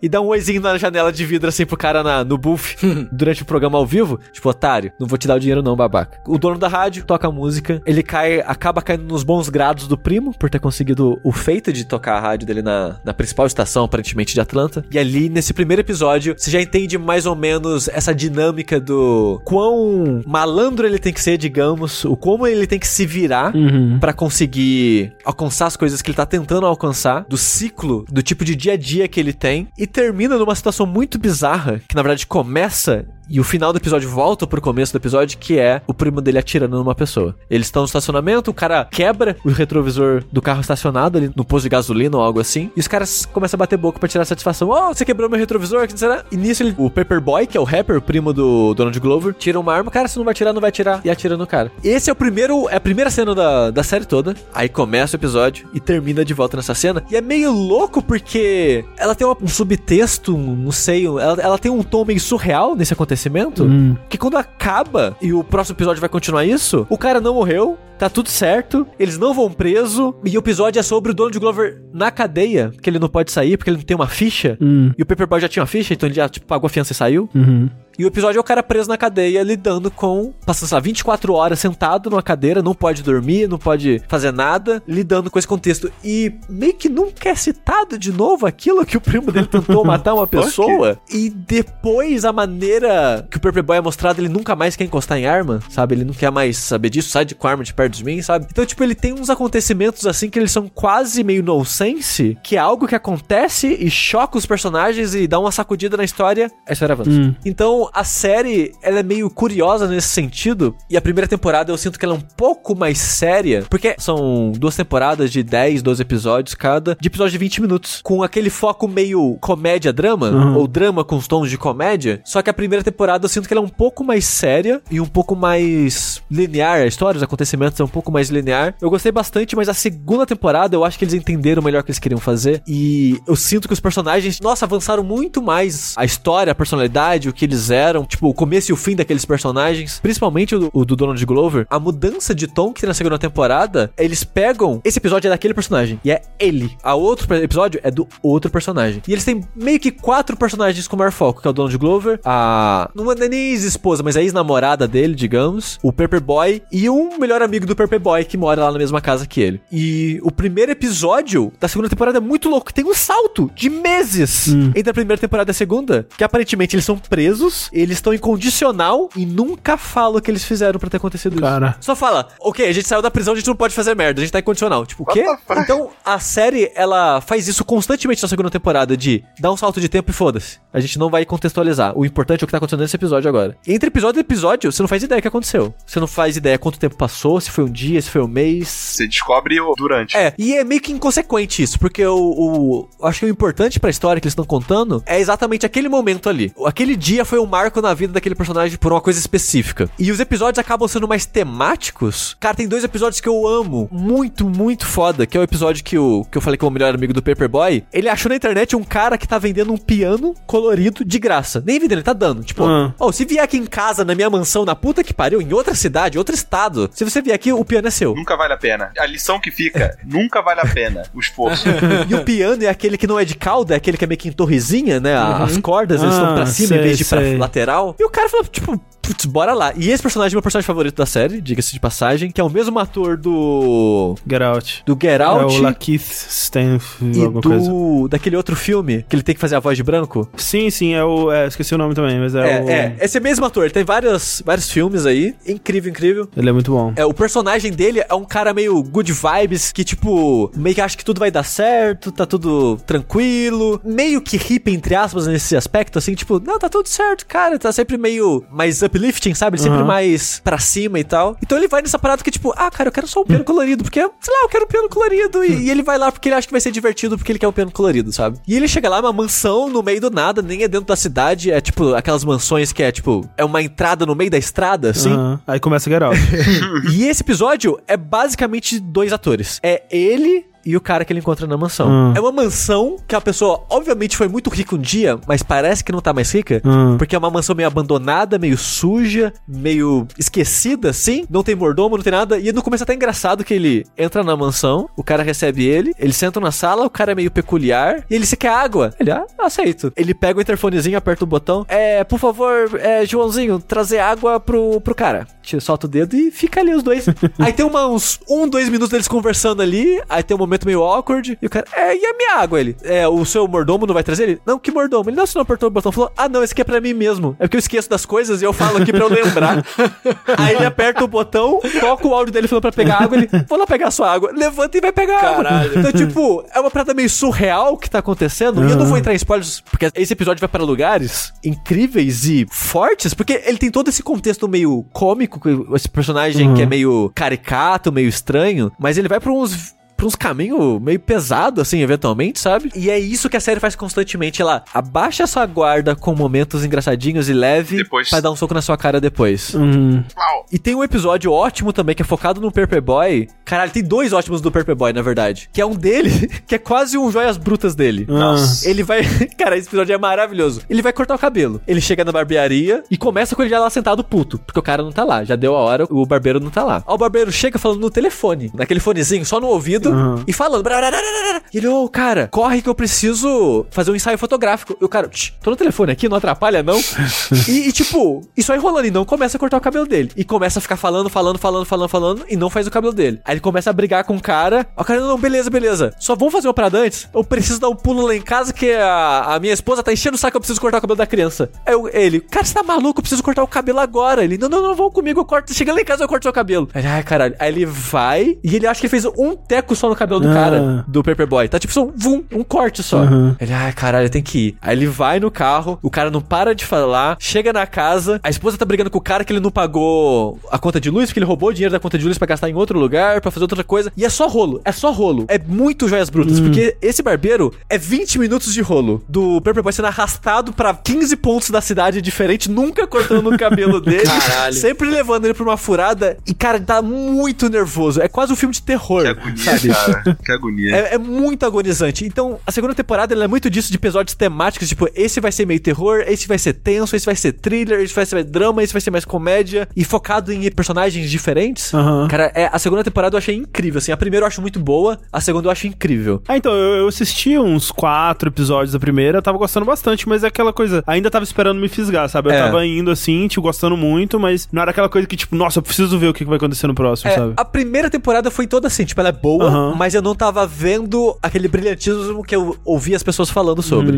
Aí a segunda temporada clicou comigo. Uhum. Sei. O primeiro episódio ele começa meio estranho, por causa disso que eu falei que ele dá um salto de tempo, você fica meio confuso o que tá acontecendo. Aí acho que na terceira, acho que é o terceiro episódio já começa a ser mais esses individuais. Uhum. Aí começa a ter vários individuais, aí no final tem mais uns dois, três que é todo mundo, aí encerra a temporada. E ela encerra com um gancho muito forte pra uma terceira. E eu teria ficado muito puto, porque a segunda eu acho que é de 2016. E até hoje não teve a terceira. Putz. E ela termina muito aberta. Aí eu tô feliz que agora vai ter a terceira eventualmente. Mas quando que vai ser a terceira? Ela, em teoria, vai lançar esse ano, mas ninguém tá falando mais nada sobre, vai saber se vai sair mesmo por causa né, da toda a situação no mundo É aí. isso que eu ia falar, se ela foi impactada, será? É, realmente eu não sei. Será que já tava gravado? Será que eles estavam pretendendo gravar e lançar ainda esse É. ano? Porque se for o caso, aí fudeu mesmo. Recomendo fortemente Atlanta, entrou na Netflix há um pouco tempo atrás e assista lá. Normalmente a gente iria pro nosso bloco de One Piece agora, pra atualizar o- a jornada aí do Tengu aí com o mangá. Só para as pessoas saberem, você conseguiu ler mais alguma coisa desde o último? Você me emprestou os seus mangás, né? Eles chegaram aqui no meio Sim, da semana. sim. E como eu- passei boa parte da semana olhando redes sociais como um viado olha para um carro vindo em alta velocidade com os faróis acesos, assim. Aham. Tipo, com medo, mas imóvel? É isso? Tipo isso, assim. Tipo, fiquei observando o mundo derreter. Essa semana em específico tava bem complicado. É, né? tipo, o mundo derretendo e eu morrendo de ansiedade, eu acabei não lendo. Mas também porque eu até poderia ter lido hoje no dia da gravação, mas como o Rafa avisou que ele não ia poder participar, eu falei, ah, como o Rafa sempre é tão empolgado nos, nos blocos de One Piece, Sim, deixa sim, pra ler sim. depois, a gente comenta todo mundo junto depois quando o Rafa puder gravar. Sim. Rick, você tá em dia com One Piece? Assim, eu nunca sei, porque como eu, eu leio online, eu não Uhum. sei se o lugar que eu tô lendo, ele tá em dia. Então, tipo. é, não, eu não sei, sabe? Porque tem um tempo que não aparece um capítulo O novo. Oda ele tira uns, uns breaks, assim, né? Faz é, umas então, pausas. tipo, ó, deixa eu ver. O último capítulo que eu li foi o 977 do dia 17 de abril. Eu devo estar um antes desse só, então. É, então e- talvez você não esteja em dia mesmo. É, esse foi o último que eu vi, o 977. Eu- Ó, segundo o nosso querido amigo Matheus Mendonça, do Blue Beijo Matheus, o mais recente é o 981. Tá, então tá, Caralho. tem alguns aí que eu não tenho onde ler. Então tem que achar. É. O que você tá achando da saga atual? Nossa, muito da hora. Eu tô gostando bastante. Teve um flashback bom agora, né? Que acabou recentemente aí.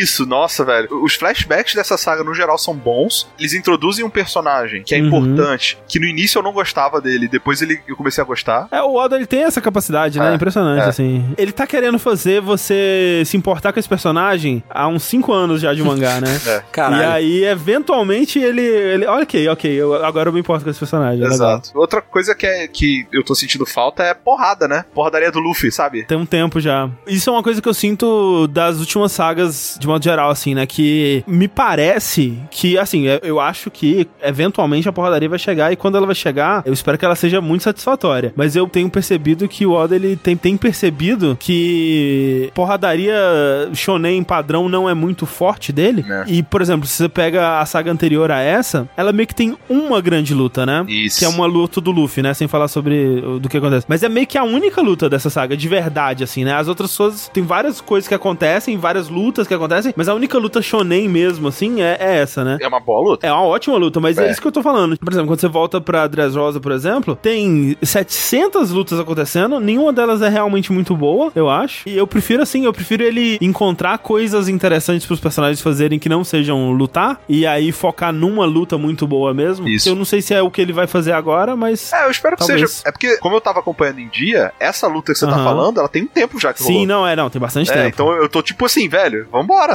É, então, não, é, faz tempo que não tem uma luta muito grande, é. Mas assim, eu concordo com você, quando tem é de fuder, assim. E tá Sim, aí, velho, tá, vai acabar, cara. A- a- não, a- a- tem, a- o, o que tem que acontecer, tem que acontecer, né? É, vai, vai que? Tá encaminhando pra isso. Se não acontecer, porra, o que, que que você tá falando? Bota aí na situação atleta caixinha do bagulho. O que acontecer, tem que acontecer. Exato. Fecha aspas. Essa situação que o Oda se colocou, eu acho que é muito corajoso ele se colocar na situação que ele se colocou em relação ao que tem que acontecer com o One Piece agora, sabe? Porque eu não sei como ele vai resolver, eu não consigo imaginar uma forma dele resolver isso que seja satisfatória, mas eu, eu quero ser surpreendido. Exato. Eu Sabe? quero ser surpreendido. Porque parece cedo, né? Parece cedo. Parece. Parece que ainda tem que ter coisas na manga ali. Porque com as É. peças que estão no tabuleiro, você não fecha ainda. Você precisa de mais exato, coisa. exato. Mas assim, martela na cabeça, André. A jornada. A jornada foi boa. Não, A sim. jornada tá sendo boa. É, é que nem Dressrosa. Pra mim, ela não encerrou muito satisfatória, assim. O jeito que ela encerrou não foi muito satisfatório pro que tava sendo construído. Mas a jornada foi legal, foi da hora. Então tá ok. Eu tô, eu tô de boa. Pô, sem tecer uma tangente muito grande, não, pra isso, mas só pra lançar. Outro mangá que tá indo pros finalmente e que eu tô com muito medo é Berserk. Ah, é? Tá acabando mesmo? Cara, aconteceram coisas. Do, do nada, do nada resolveram andar. E ele tá nessa vibe de que tá cedo demais também? Tipo, falta coisa? Então, depende, depende. Porque assim, Ah. sem dar spoiler, mas assim, o Guts, ele não tá forte ainda o suficiente pra fazer o que ele precisa fazer. aham, Nem de perto. Sei. Então, tipo assim, se tá indo pros finalmente, ou é um final ruim, É, exato. Bad end, né? e aí eu tô assim, ó. Que isso?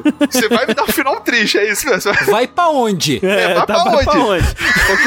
eu tô assim, tá ligado? é, eu tô assim com One Piece também, tipo, vai pra onde? Eu tô assim, tá? Total. Mas tá maneiro, assim, tipo, as coisas estão acontecendo. Eu não sei o que que largou nele do nada. Ele falou assim: Ah, quer saber? Vamos, vamos fechar umas pontas aqui? E aí começou a fechar umas Aham. pontas. Aí você tá assim, ó, vai pra onde?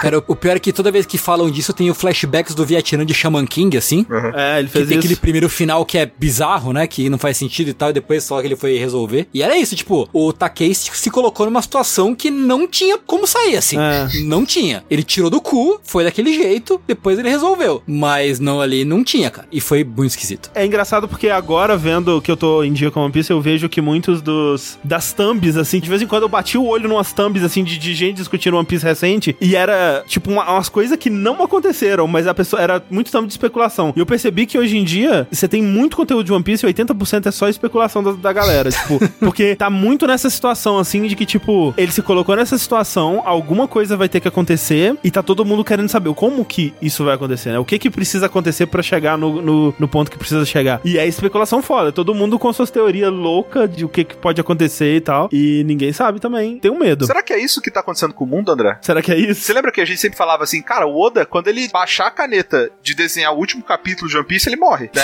Ele vai morrer. Ele vai falar assim, terminei aqui É. o que eu tinha que fazer, morre. E será que é- o Uhum. mundo, na verdade, acaba junto? Será que é isso? Tipo, quando lançar, aí pronto, acabou. Realmente, o mundo acaba. É, acabou. é que assim, pro fim mesmo, tem mais aí uns 5 a 10 anos, né? Caralho. Isso- Do não, jeito que você não, falou, acho eu que achei é que ia não, acabar André. amanhã. Eu Não. não acho que é isso tudo, não. Eu acho, cara. Eu acho. não acho, é. cara. É, De novo, de novo, pra acabar de um jeito satisfatório. Cinco anos, eu, eu talvez. Dez anos, eu acho que não. Ó, vamos deixar aqui cravado. Esses comentários foram feitos em junho de 2020. Nem existe 2025. O que vocês estão falando? Em 2030 a gente volta aqui pra gravar sobre o final de One Piece. Eu com 40 anos, Isso. eu vou falar aqui de One Piece de novo. Mas é isso. Outra coisa, mas recomendação, assistam Bon Appetit no YouTube. Muito bom. Bom demais, assistam. É muito bom, cara. Também me traz felicidade no coração quando assisto. Paz e tranquilidade. É, isso. bom mesmo. Então é isso, valeu Rick pela presença aqui. É, seja bem-vindo para voltar sempre que você quiser. Vamos fazer aquele saideira de abertura de anime aí. Vamos demais. Aproveite agora na, na quarentena que fazer de casa online é muito mais fácil. Eu tô É disponível. verdade, né? então é isso, gente. Valeu e até a próxima. Tchau. Valeu, pessoal. Tchau.